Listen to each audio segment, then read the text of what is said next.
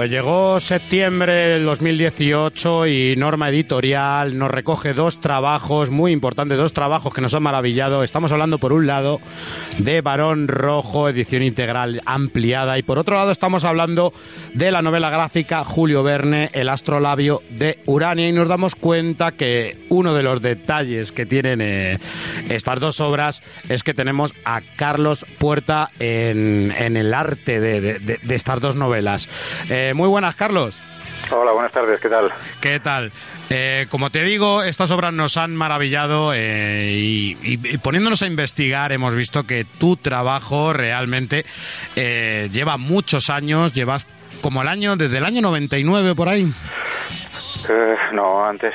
Antes. bueno, lo que pasa es que trabajos conocidos, pues sí, podría a En el mercado franco-belga sería a partir de ese año, más o menos. Sí, más o menos, sí.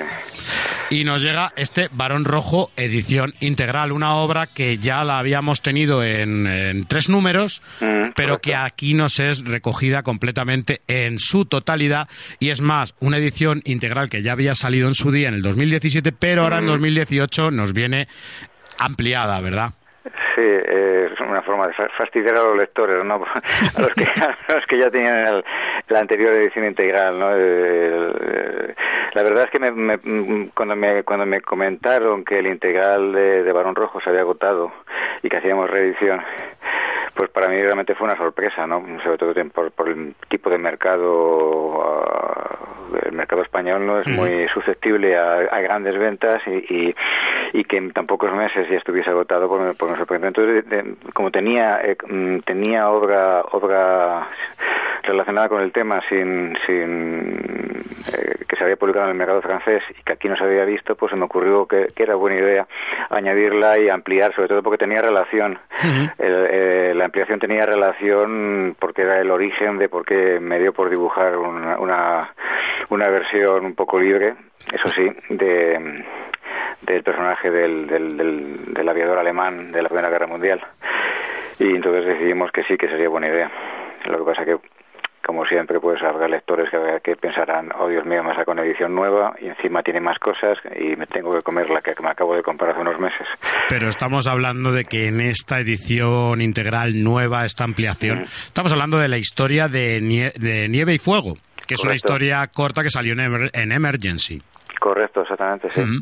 Emercy, eh, es, una, es una serie de álbumes eh, que se dedican a tocar temas, hitos de la aviación, ¿no? Hice, hice una historia sobre la, aviadora alemana eh, Anne Rice y, luego hicimos el, contamos la historia de de, Edwin Brumowski, que era un, un, era el comandante de la de la de la escuadrilla franco-polaca eh, en la Primera Guerra Mundial y que curiosamente tenía pilotaba un, un albatros eh, eh, pintado de rojo creo que antes que antes incluso que que, que Richthofen se le ocurriese pintar de suyo. Entonces eh, pues me parece buena idea y eso me, me, incitó luego a decir pues que pues pues qué hago a continuación pues el balón rojo hay que decir que aquí en esta historia estás con Pierre Bays Sí. Eh, ¿Cómo te surgió el tema de, que Pierre Bays de repente te, te dé este trabajo? No, no, no fue así exactamente. Yo con, con, con a Pierre y yo nos conocíamos ya desde hace algunos años y, y, bueno, pues lo de siempre. La, cuestión es que a mí la, a mí la BD no me yo no he buscado busqué a la, eh, hacer BD en su momento eh, eh, pero pero luego pues, pues pues pues pues como el mercado no es muy susceptible de no, no es muy muy atractivo quiere decir que si quieres si quieres hacerte rico, ganar pasta y vivir bien no, no te dediques a hacer hacer hacer hacer hacer TVOs porque entonces mm, no vas a conseguir nada de eso. Eso es algo que yo creo que en todas las entrevistas y en el tiempo que llevamos es algo que queremos demostrar. Exactamente. Entonces, no, lo de siempre, eh, a mí me, contactó de nuevo, después de abandonar, unos, durante unos años, abandonar los cómics, me volvió a contactar un, editor que estaba montando en ese momento una editorial, una línea editorial nueva de BD en Francia, eh, con la editorial Robert Laffont, y ahí iniciamos una serie nueva para esa para, para Robert Laffont, que luego lo compró del CUR, que era Adamson, mm. que aquí no se conoce en el mercado español, no, todavía no se conoce. Y, ahí es donde iniciamos Pierre y yo nuestras andanzas, eh, eh, nuestra, nuestra sociedad, por decirlo de alguna manera, eh, como autores.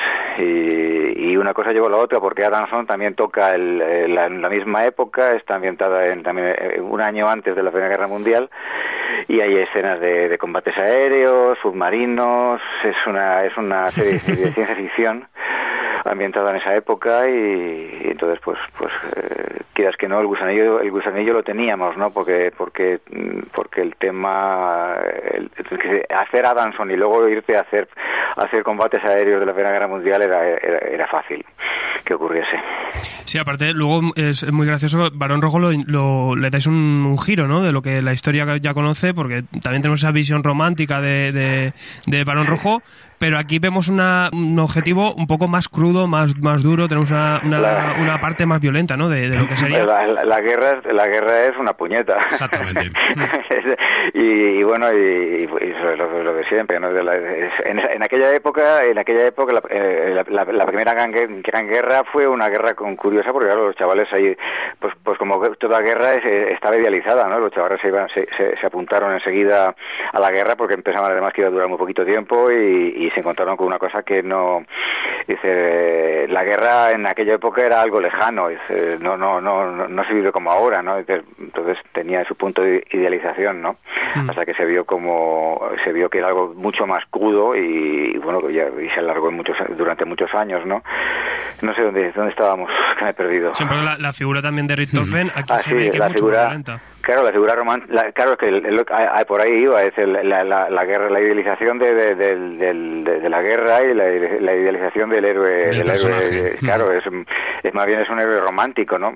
De alguna manera lo eran, porque eran, eran caballeros del aire, ¿no? Se subían en sus aviones como si fueran corceles a enfrentarse en los cielos, como si, como lo hacían los caballeros eh, eh, medievales, ¿no? En, las justas, ¿no? Pero, pero la realidad era otra. nosotros nos planteamos, vamos a ver, Pierre siempre me, hace giros curiosos en las historias, ¿no? Porque, porque igual que en Adamson me eh, mete un personaje que es un, un cirujano narcoléptico, pues eh, pues aquí decide que, que el que el que el que es un psicópata y que tiene una, una característica que es, que, es anticiparse al enemigo, ¿no? Y claro, lo de, lo de psicópata yo pues estoy completamente de acuerdo, ¿no? Eh, lo cuenta él en su en su en su relato eh, eh, en su autobiografía y, y, y, a mí es que no me cabe en la cabeza que una persona que, que sube a un avión con esas ideas sea una persona normal, ¿no? Porque, luego había otros, había otros pilotos que sí tenían un, planteamiento un poquito más con más sentido de lo que era, pero él no, él, él subía a cazar. Está claro que en el tema de la guerra surge una, una deshumanización del individuo. Y es realmente, yo creo que después de ver tanto terror, después de ver tantas batallas, llega un momento que ves todo como objetivos y yo creo que la persona ya no está. Pero yo creo, pero fíjate, yo creo que en la Primera Guerra Mundial no era tanto eso, porque, porque es lo que te decía antes, lo habían visto de nada más lejana. Eh, los chicos que se iban a que se iban a la guerra, bueno, estaban los que estaban en las trincheras que, lo veían de otra manera, pero muchos de estos eran niños de, de, de, de, la, de la alta burguesía. Viéndolo de arriba. Claro, y, y, muchos, por ejemplo, como Richthofen, primero lo habían visto, lo habían visto cuando estuvo en, cuando, cuando estuvo en la caballería prusiana con los ulanos y, y, bueno, pues pues claro, él, él pasó de, de cargar a, cargar con sable y, cortar cabezas a, caballo que a, a, decir, me monto una máquina que puedo cargarme a 50 tíos con una ametralladora, ¿no? Desde el aire, ¿no? Entonces ahí con, con pero yo creo que el resto el resto de los pilotos mmm, no tenían todavía eh, estaban muy, muy, muy, muy, mm, ¿cómo se dice? Muy, muy mm, frescos, ¿no? Que todavía no habían, no, no, no se habían quemado con la guerra y, y, entonces no tenían quizás esa, esa frialdad que pudiéramos, eh, no estaban resabiados, como se suele decir, ¿no? Luego es, muy gracioso porque demitificamos, bajamos un poquito a la realidad de la mm. figura de Richthofen, pero luego a la vez le dais eh, atributos casi superheroicos, ¿no? Sí, sí, esa es la ocurrencia de la ocurrencia que tuvo que tuvo Pierre, ¿no? La mente como no es una tampoco es una, una no es una biografía al uso, entonces no no hay muchas cosas que nos hemos tomado una grandes libertades, una una de ellas era de esas que era divertido darle un darle un toque un toque un poco superheroico o paranormal, el poder anticiparse a a lo que, a lo que va a ocurrir, ¿no? Recuerda un poco hasta la figura de, del Sherlock Holmes cinematográfico, este que hemos visto, que se monta eh, su imagen en la cabeza antes de que todo ocurra y eso le permite el, combate lo tiene ya visualizado y sabe, y sabe, lo que va a pasar, ¿no? Sí, por ahí va un poquito la cosa, claro, sí. Que, también corresponde incluso a la superstición que tenían ellos, que eran muy, era gente que al final, como estaba entre la vida y la muerte, al final terminaban siendo bastante supersticiosos. Sí, claro, tenían, eh, tenían, eh, pero lo que te decía antes, es curioso, ¿no? Porque muchos de ellos no pasaban de, mm, llegaban, entrenaban unos, unas pocas semanas, subían en el avión y no pasaban a lo mejor de, cinco combates aéreos. era muy, muy raro el mm. caso de, pilotos que, que, que sobreviviesen a, eh, los ases, ¿Eh? Que eran los ases. claro, claro. realmente, realmente era una, era, aquello era una máquina de trillar carne, porque, porque, porque llegaban, volaban y, muy pocos se mantenían, ¿no? Es, eh, tanto ahí como en las trincheras, ¿no? Entonces... Eh, y al mismo tiempo, el cómo los que sobrevivían se convertían en esos ases, pero porque realmente era para los demás ya la visión que tenían el resto ya, que eran como seres mitológicos casi.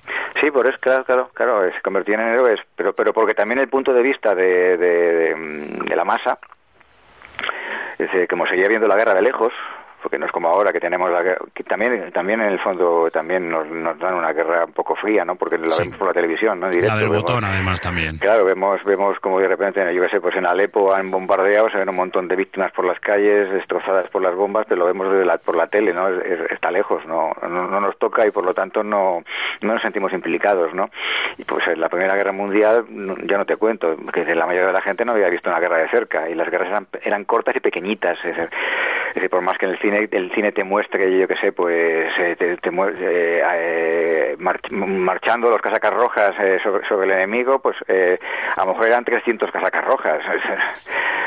no sé si me explico. Sí, sí, sí, perfectamente. Y entonces, y bueno, ya lo que iba a decir, ¿no? Entonces decidimos que eso, que, que, sería muy gracioso, que, que, el, que la idea de, de, Pierre era, era, era simpática. Luego, luego queda por desarrollarla, porque una cosa que, que, que, nosotros nos ceñimos, eh, en el fondo, si, si, si miras el, el los tomos de Barón Rojo, eh, nos hemos ceñido cronológicamente, la mayoría de los hechos que ocurren, que acaecen, son hechos que, eh, que no nos hemos inventado. Sí. todo, todo la cronología del varón, salvo algunas cosas que, que, hemos pasado por alto, todo es cronológico y son hechos que, que acaecieron. Lo único que luego nos tomamos es de libertades. Es decir, eh, pero incluso es, hay gente, hay lectores que se han quejado, ¿no? Porque dicen, eh, eh, ¿cómo acaba el varón rojo? Dicen, hmm. ¿quién te ha dicho que acaba el varón rojo? Exacto. y, una de, y una de las cosas que a mí me ha llamado muchísimo la atención es la calidad de la obra y el tiempo de entrega y el tiempo de publicación que ha tenido que ha sido muy correlativo cuando luego estamos acostumbrados que en el cómic, la BD, en el cómic europeo, las cosas vayan más lentas. En este aspecto vosotros habéis avanzado muy rápido con el Barón Rojo. Pero porque estaba publicado en Francia hace varios años. Sí, pero quiero decirte incluso en la primera publicación de Francia.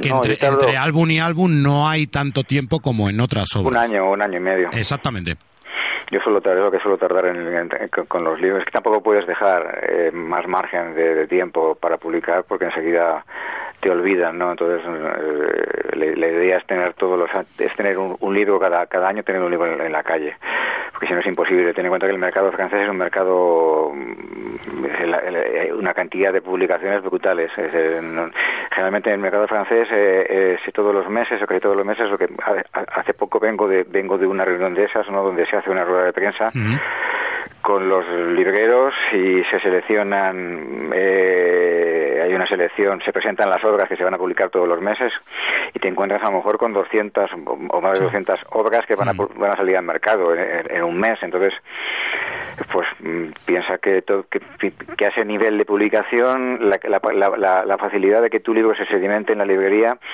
y desaparezca engullido es, es, es, es sencilla, es fácil. Entonces eh, es necesario estar, estar ahí siempre. Yo antes de que nos pasemos a, Julio Benet, te quería preguntar también un poco por tu, tu forma de, dibujar, tu, tu estilo, porque eh, está hecho a mano, es fotorrealista, pero luego trabajas en lápiz y luego el color es a digital, ¿no? ¿Cómo, cómo es un poco tu proceso? Eh, pues eso es es, lento de contar. Es mitad y mitad. Es, eh, hace el otro día me hacían otra entrevista y, y, lo intentaba explicar. Hay, partes, a veces es mixto, porque hay, planchas que tienen que, contienen. Lo que pasa que, claro, yo solo, es divertido para mí porque lo dejo lo dejo a que el lector lo averigüe, ¿no? porque hay, hay, viñetas o planchas que una que, que hay parte que es mm, acuarela tradicional y otra parte es acuarela digital. Y, y, ahí digo yo, bueno, pues mm, a, ver quién se da cuenta. Que decir, el proceso, mi proceso de trabajo eh, ha sido lento y, mm, y, yo quería, cuando, cuando decidí, yo empecé a, pintar con ordenador eh, eh, por cuestiones cuestiones de, que tuve un accidente de, tráfico grave y, eso me llevó a tener que buscar unas soluciones. Y, y luego pues que muchos años trabajando con pintura de verdad mm, pues los la polución del estudio me fastidió los ojos. Entonces eh, el, oftalmólogo me recomendó que, que, mm, cambiase eh, que, que limpiase mis la yo, sufrí una conjuntivitis eh, crónica alérgica y me hacía la puñeta. Entonces dije entre entre el accidente de coche y, este problema que viene ahora tengo que ir cambiando. Y fue, fue una investigación que porque lo que tenía que hacer lo que yo buscaba era que la, mi cocina de pintor mm, aplicarla, convertir, eh, trasladarla al, al, programa, que en este caso era con el, Painter, y, y, todos los trucos de pintor eh, llevarlos ahí para que no hubiese una no hubiese diferencia entre lo que pintaba de manera tradicional a lo que pintaba de manera digital. Y entonces, pues te digo, hay, hay, hay, planchas tanto en, en, mis obras anteriores como en, el Jules Verne, como en el Barón Rojo, que hay, una, hay, hay partes que están pintadas con acuarela tradicional y partes que son, que son acuarela digital. Además, eh, te digo que además con toda la fiabilidad, o sea, con toda la realmente que muchas veces eh, te puedo decir por experiencia personal cuando te viene a preguntar la gente si realmente es digital o es eh, óleo. Y es verdad que, que, da, o sea, realmente que consigues el, el efecto que tú buscabas, claro. Sí, sí, yo te digo, fue, fue, fue, cuando, tuve el accidente de coche, y te, te, estoy hablando hace ya, creo que fue en el 2002, yo ya había hecho alguna cosilla para yo tenía una, una yo publicaba una serie en el, en el blanco y negro guay en el ABC y, y ahí empecé a hacer cosillas eh, mm, con, con, con el ordenador para por, por, por, por, curiosear y fui avanzando en ello, ¿no? Pero, pero el accidente de coche fue definitivo, ¿no? Porque eh, ahí tuve que parar un álbum que estaba dibujando y me vi que después del accidente, cuando conseguí, eh, cuando empecé a recuperarme y, empecé a poder trabajar de nuevo, vi que había cosas que se habían hecho por el accidente, se habían hecho mal. Estaban, entonces había que resolverlas. Y cuando, cuando estás enfermo por un accidente de tráfico o por, por cualquier otra cosa, no ves las cosas con claridad. ¿no? El álbum, eh, y ese álbum salió, salió fatal, pero había que intentar arreglar algunas cosas. Entonces ahí es cuando empecé a investigar porque había partes del álbum que había que cambiar, ahí había que, dibujar de nuevo y la, y la forma más rápida era hacerlo en digital. Pero claro, había que conseguir que la parte, que la parte digital no se notase, que fuese exactamente igual eh, que la parte hecha de manera tradicional. De ahí donde me dio por investigar, investigar hasta que fui desarrollando mi técnica, que es la que la que la que la que utilizo hasta hasta hasta a día de hoy.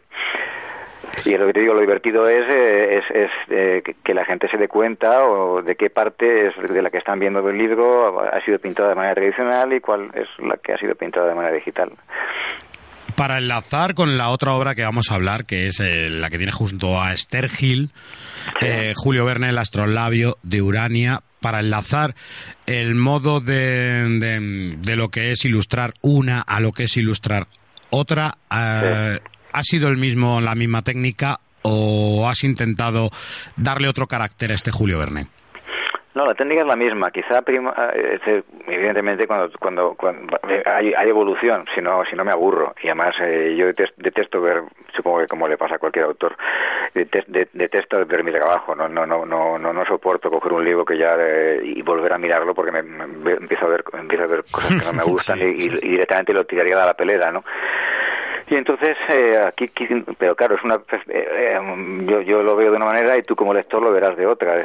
yo ahí intenté que primase un poquito más la línea sobre el color. Sí, es que la sensación, por ejemplo, que me ha dado es el periodo tiempo, ¿no? en el mm. momento que yo leo el Barón Rojo, en el Barón Rojo veo que está instaurado en un tiempo, me doy cuenta que en este Julio Verne vamos un poquito hacia atrás y tiene una pátina eh, antigua, una pátina realmente mm, que le da ese formato antiguo de novela de Julio Verne, yo creo. Ah, pues mira, si, lo, si eso, pues entonces la cosa va bien. Era lo que buscabas, ¿no? se intenta, hacer, y también, la, también la influencia, por ejemplo. pues gracias. Entonces, ¿sabes qué pasa? Que una parte eh, en todas mis obras hay una parte de investigación muy muy grande, ¿no? Sí, se nota eh, totalmente. Eh, y, es horrible porque porque me lastra muchísimo a la hora de producir. Una parte, antes me preguntabas la producción de un álbum, ¿no? Y te decía un año, año y medio, pero hay una parte una parte grandísima de, ese tiempo de producción que es la, parte de investigación y documentación. Y si fue profusa en el Balón Rojo, aquí no te cuento, ¿no? Porque desde el principio, primero recrear eh, el, puerto de, de Nantes, que no, no. Luego el, París, el París que se estaba reconstruyendo y, que no había información ni de las calles que, había antes ni, ni, de lo que se estaba haciendo ahora. Entonces fue muy divertido recrear el París y, mostrar calles de París que se estaban reconstruyendo, otras que estaban remodeladas, eh, darle ese ambiente. Claro, todo eso me influye, ¿no? Porque estar estar viendo imágenes eh, imágenes de la época, al final el, cerebro te hace así como como algo raro y empiezas a, sentirte como que estás que estás que estás viviendo en la época, ¿no? me, me, hizo sumergirme y, y, luego y luego todo el tema de la investigación del barco que también tuvo lo suyo, ¿no? Entonces supongo que sí, y todo eso ayuda, ¿no? Porque tenemos que recordar al lector que cuando hablábamos de Barón Rojo hablábamos de una biografía con ciertas libertades artísticas, mm. pero aquí en Julio Verne, ¿qué es lo que se va a encontrar el lector? Pues lo que he intentado es eh, meterme en las novelas, meterme en el, punto de vista, eh, meterme en la época, yo, eh, sentirme como que estoy ilustrando en e, ese momento y sentir las novelas. a ver cómo te lo digo. quería que el lector sintiese que, que cuando estaba cuando el personaje está está en París está en, el París de, de, Haussmann del, del, París del, París del, 19 que cuando que cuando viaja mm, viajan en el tren o viajan en el barco están, están metidos en, en, en, una novela de Verne que cuando que cuando se meten en las, en las profundidades de la tierra están en las Indias Negras o en, o en, o en viaje al centro de la tierra o en la isla misteriosa que, todo ese ambiente el, lector lo, sintiese, ¿no? Y si no lo ha sentido nunca, pues que tenga la necesidad de hacerlo, buscando las novelas y eso, eso es lo que buscaba. Porque además eh, yo creo que es un ejercicio precioso en el que mezclamos hechos reales eh, que van con la vida del autor mm, al mismo tiempo que jugamos eh, con esos hechos imaginarios que incluso él refleja en sus obras e incluso con leyendas que están en la conciencia popular. Sí, correcto. La, idea que teníamos cuando, cuando Esther me planteó esta historia, la idea era esa, es, eh, que hubiese pasado si, si todo lo que Jules nos cuenta fuese producto de un viaje que él realizó y de vivencias que él tuvo. Y entonces ahí es donde fue, ahí donde yo me lo pasé muy, muy, muy bien porque me permitió pues, recrear y, imaginar y dar al lector eh, planteamientos completamente nuevos y, hacer sentir creo que hay lectores que han pensado, incluso me han dicho por ignorancia, supongo, porque a lo mejor no han, no han, no han disfrutado de las, de las novelas y me han llegado a decir si lo que estaba mostrando eh, era producto de mi imaginación o realmente eh, aparecía o, era algo que había leído en algún sitio de y porque hay cosas que hemos puesto que, que tampoco es que aparezcan en ninguna novela, pero nos parecía que era lógico que eso estuviese ahí, ¿no? Totalmente, además, con una figura de Julio Verne, que no solamente estamos hablando de un escritor prolífico, es que realmente estamos hablando de un visionario mm. porque luego todo lo que él ha novelizado eh, o ha sido desarrollado o, ha, o ha hecho que realmente surja un dilema ante ello. Y yo ya creo que como piropo sobre este Julio Verne, te voy a decir que es una novela eh, gráfica digna de su literatura. Ah, muchas gracias. Espero que él te esté oyendo.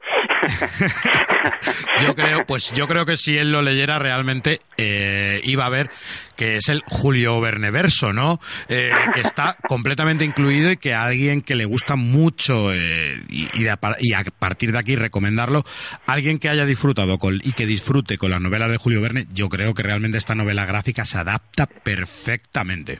Sí, yo que sí. Mira, yo estuve, estuve este, este eh, expuse este verano en el Museo de Jules Verne que hay en, en Nantes y tuve la oportunidad de compartir momentos con, con la sociedad verniana y con gente de, de todo ese ambiente y la verdad que fue muy grato porque porque en ningún momento encontré mm, ninguna opinión contraria, sino que estaban estaban encantados porque porque habíamos recreado un universo que ellos aman y, que habíamos conseguido darle el punto el punto necesario para que mm, para que el, lector disfrutase y, gente que gente que, que, realmente ama sus novelas pues que se, sintiese pues eso recompensado yo que sé eh, no, no traicionado por que, el ambiente que, nosotros habíamos dado era el ambiente orgulloso de la obra. Sí, exactamente, sí. Y no lo viera una herejía. Eso es, muy bien, sí. Hay que decir que me hablabas antes de documentación. Me imagino que para este Julio Verne, como nos decías, te habías documentado. Eh, y tanto tú como Esther Gil os habéis documentado eh, excelentemente. Sí. Eh, todo fan va a disfrutarlo, pero ¿hasta qué punto eras tú fan de Julio Verne o te tienes que meter en este mundo de nuevas? No, gracias a Dios no. Es lo que eh, eh, yo siempre he leído. Una, fíjate, es curioso porque, por ejemplo, en Francia, Jules Verne sigue siendo una lectura eh, habitual y aquí eh, eh, Jules es una lectura más bien de, de adolescencia, de juventud y que eh, creo que el lector medio luego lo olvida, ¿no? Pasa igual que como los tebeos, ¿no? Que se leen, aquí se leen de, de, chavales y luego cuando llega a cierta edad ya parece que toca otra cosa, ¿no? Sí.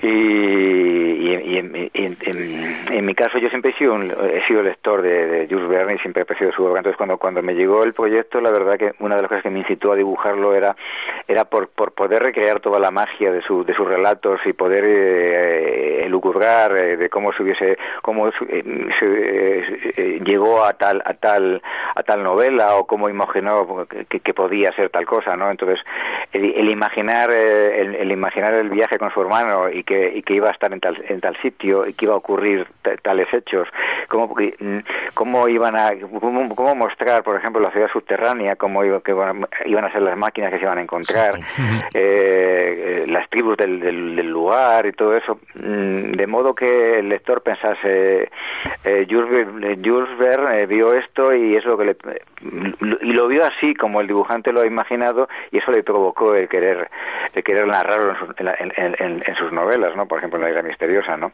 ese remedo de de, de, Nemo malvado que es que es Harman por ejemplo que está basado también en, está basado también en un en un en un industrial alemán que es responsable de, de, una serie de, de, armas de destrucción de cañones famosos durante la Primera Guerra Mundial entonces, pues eso. Y sobre el varón rojo, porque claro, estamos hablando de una figura histórica, pero por otro lado estamos hablando de una, de una figura histórica que está dentro de, de, de, lo bélico.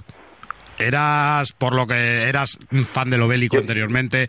¿Tuviste que documentarte mucho? Yo fan de lo bélico, no. Porque lo que te decía antes, yo, yo, yo veo, soy fan de lo bélico, pero, pero desde un punto de vista histórico, ¿no? Eh, pero eh, pero eso que te decía antes yo yo yo lo primero que pensamos es no eh, el varón el varón rojo o, cualquiera de sus coetáneos eran eran máquinas de matar es decir no no no eran personas normales no entonces eh, lo planteé de esa manera y luego lo demás para mí el, el, recrear investigar eh, para mí es un disfrute.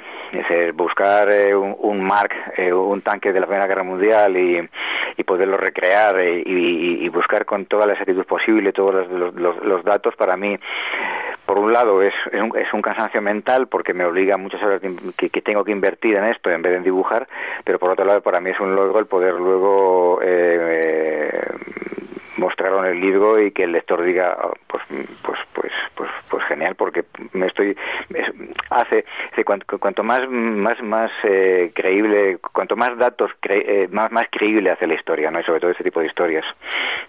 ¿Y con qué estamos actualmente ahora, Carlos? Oh, ahora estamos con una cosa ambientada en, nuestro siglo, en, nuestro presente. Mm. Sí, eh, me propusieron una cosa completamente nueva y me permitía cambiar de registros. Eh, sigue siendo clásico porque es un, un relato clásico y, estamos ahora estoy dibujando este, eh, en la actualidad luego pasaríamos el, segundo tomo el primer tomo de una pista es, es un señor que cazaba personas Mm. Eh, eh, está ambientado en Londres en, el 2018 y luego pasamos al, siglo XIX en los dos siguientes tomos. Uno en mil, el, siguiente tomo estaríamos en 1848 y el, y el último tomo estaríamos justo cuando Mary Shelley, de pistas, estaba, estaba reunida con Polidori y algunos otros amigos escribiendo unos relatillos. Eh, pues Carlos, eh, sinceramente, por lo que me estás contando, a mí ya me has llamado. Eh, te invito que en cuanto puedas hablar de ello, si quieres, este micro está abierto completamente para ti, para hablar de este proyecto. Y que sinceramente, si lo disfrutamos ya la mitad de lo que hemos disfrutado el varón rojo o lo que hemos disfrutado este Julio Verne, el astrolabio de Urania, la cosa promete muchísimo. Sí, sí, yo me lo estoy pasando muy bien. Me está permitiendo además cambiar.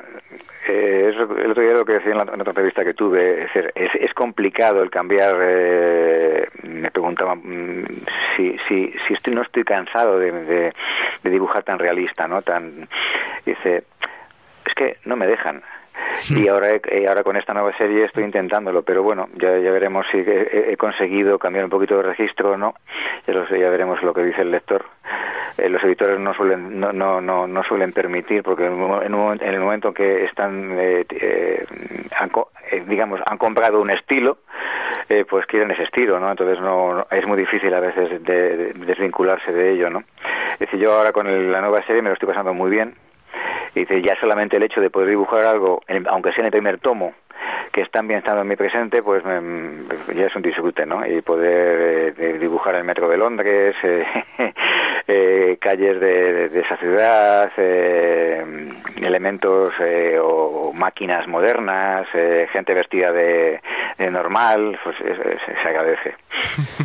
Pues, pues, muchísimas gracias, Carlos, por tu tiempo y sobre todo por tu trabajo.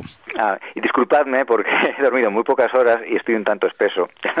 no, he estado muy, no he estado muy fluido. te llamamos luego en unas horas otra vez, no Ah, vale, perfecto. nada, nada, entrevista perfecta, tanto en la entrevista como las obras. De acuerdo, muchas gracias. Muchísimas gracias a ti, un abrazo. Un abrazo fuerte, hasta luego. Un abrazo. Chao. Pues ya está, tío.